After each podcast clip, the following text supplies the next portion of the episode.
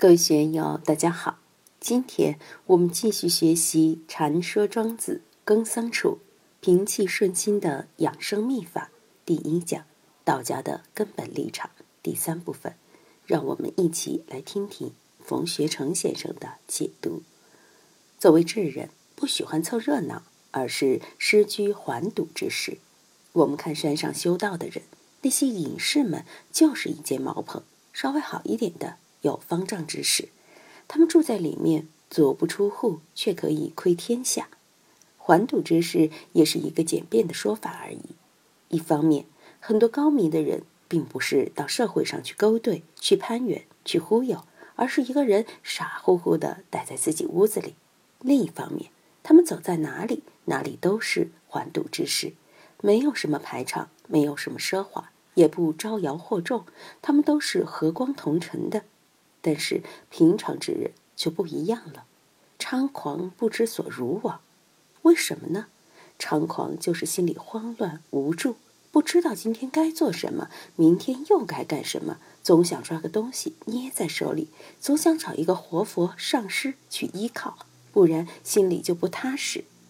至于说明天到哪里去，不知道；现在该干什么也不知道，这就是一般的众生相。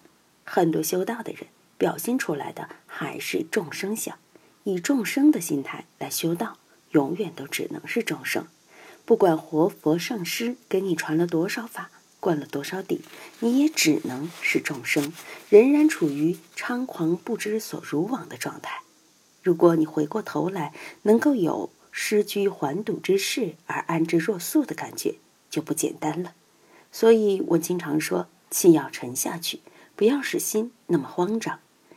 这两天我家里来了一位客人，就是克隆了我博客的那一位，前后来过两次，我就不欢迎他来了。他在龙洞住，年龄不大，才三十多岁，但他对佛教的感觉比毕老师还牛，禅宗的、密宗的什么都懂。他给我说天说地，大讲禅机，日本的、印度的很多的宗派都熟。我说你别闹了。先把气沉下去。你说了那么多，我听不进去。学道的人至少要有点道气嘛。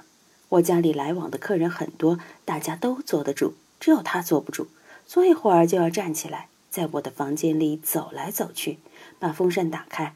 我说你心里面好闹啊，空调都打开的，你还热吗？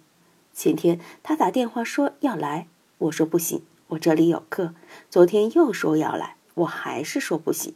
他说：“我心里发慌，受不了了。”我说：“等你不慌了再来。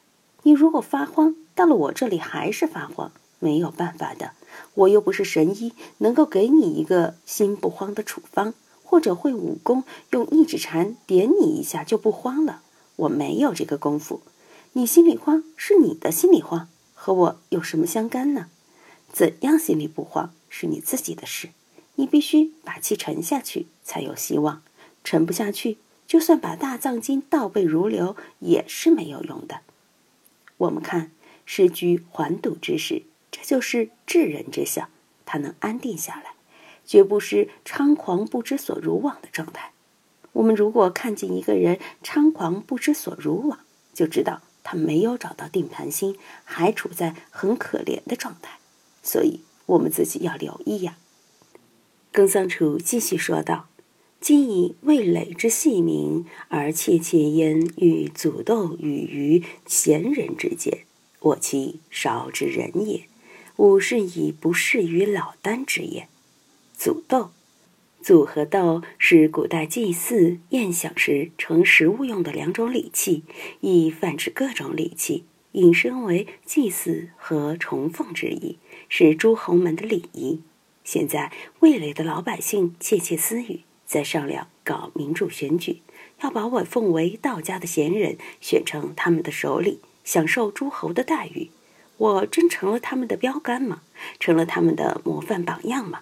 我不愿意做模范，不愿做大家效仿的明星，也不愿意他们给我当粉丝。道人用心和常人用心是不一样的，道人是有其独特的价值观念和行为准则的，我们要明白这些道理。怎样使自己有道人之心、有道人之相呢？在我们行住坐卧、语默动静之间，都要有道人之相，不能为了名利到外面去忽悠、去张狂，这个非常重要。今天愿炯法师说，四川甘孜州德格根庆寺的喇嘛到香港去为玉树灾区募捐，他去唱歌帮他们化缘，一首歌就花了几十万。但愿炯法师从不为名利去忽悠，我也最怕这样的事。如果我要去忽悠，说老实话，十多年前我就可以去忽悠了，弄点钱也是不难的。毕老师说：“冯老师，你现在过得太艰苦了，我去策划下，找个大功德主来供养你。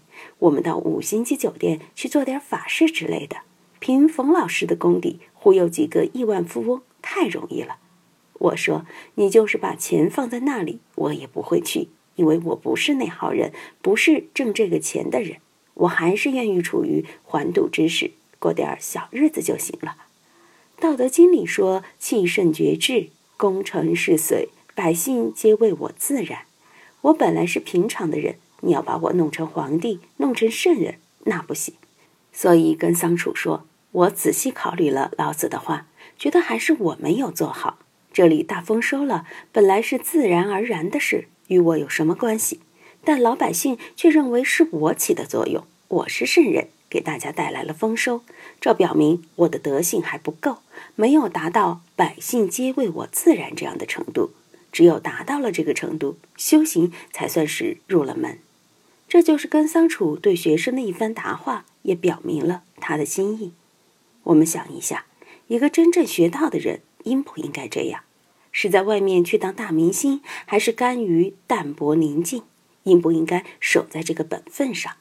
我们经常讲本分，我们的本分立在什么地方，就要立在这个地方。耿桑楚毕竟才带了三年徒弟，他的弟子们还没有真正体会到老师的魅力，也没有真正体会到老师的用心。这三年，我们这位根桑楚先生也没有怎么去教他的学生。大家也是把他当成一个菩萨供在那里，他并没有去宣扬道家的那套理念，只是以身教而不是言教来教化学生。学生尚未弃儒，只能以儒家的功利思想来对待老师，所以他们又发表了自己的看法。弟子们说：“不然，夫寻常之钩，聚于无所还其体，而泥犹为之至。”不任之丘陵，巨兽无所引其躯，而狐为之象？岂夫尊贤受能，先善与利，自古尧舜已然，而况味蕾之民乎？夫子亦听矣。寻常之构，聚于无所还其体，而泥游为之至。我们这条小河，如果弄一条大金鱼来，翻个身都翻不过，肯定不舒服。但是娃娃鱼和小泥鳅。在这里就很自在，因为小河沟本来就是他的家，当然觉得这个环境非常好了。步刃之丘陵，就是一步能跨过去的低坎，一两尺高的小土坡。巨兽无所隐其躯，大象怎么能藏？狮子、老虎怎么能藏？没有办法嘛。它们比步刃之丘还高大，但是而胡为之响。小狐狸、黄鼠狼、老鼠，包括一些小蛇，一个小洞就可以藏身，就可以安身立命了。何况不刃之丘呢？所以不刃之丘对于他们来说，蛮自在、蛮安全的。且夫尊贤受能，先善与利，自古尧舜已然，而况味蕾之民乎？夫子亦听矣。这里的尧舜是指儒家的祖师爷，从尧舜开始就大谈仁义，谈尊贤受能。一个健康的社会需要尊贤受能，要把贤人用起来，把能干的人用起来。用起来干嘛呢？先善与利，让民众都得利，让大家的日子一天比一天好。同时，大家都能行善，都能把不好的习气去掉。所以，治理国家的总纲就是这八个字。尊贤受能，先善与利，让能人来治国，使社会祥和，是善；使老百姓日子过得好，就是利。自尧舜以来都是这个样子的。既然尧舜都是这样的，何况魏垒山的这些小老百姓呢？这是走遍天下都一样的道理，放之四海而皆准。味蕾之民也逃不过这个准则。老师啊，你还是听从他们的安排吧。他们要把你供起来当首领，你就当吧。今天就读到这里，欢迎大家在评论中分享所思所得。我是万万，我在成都龙江书院为您读书。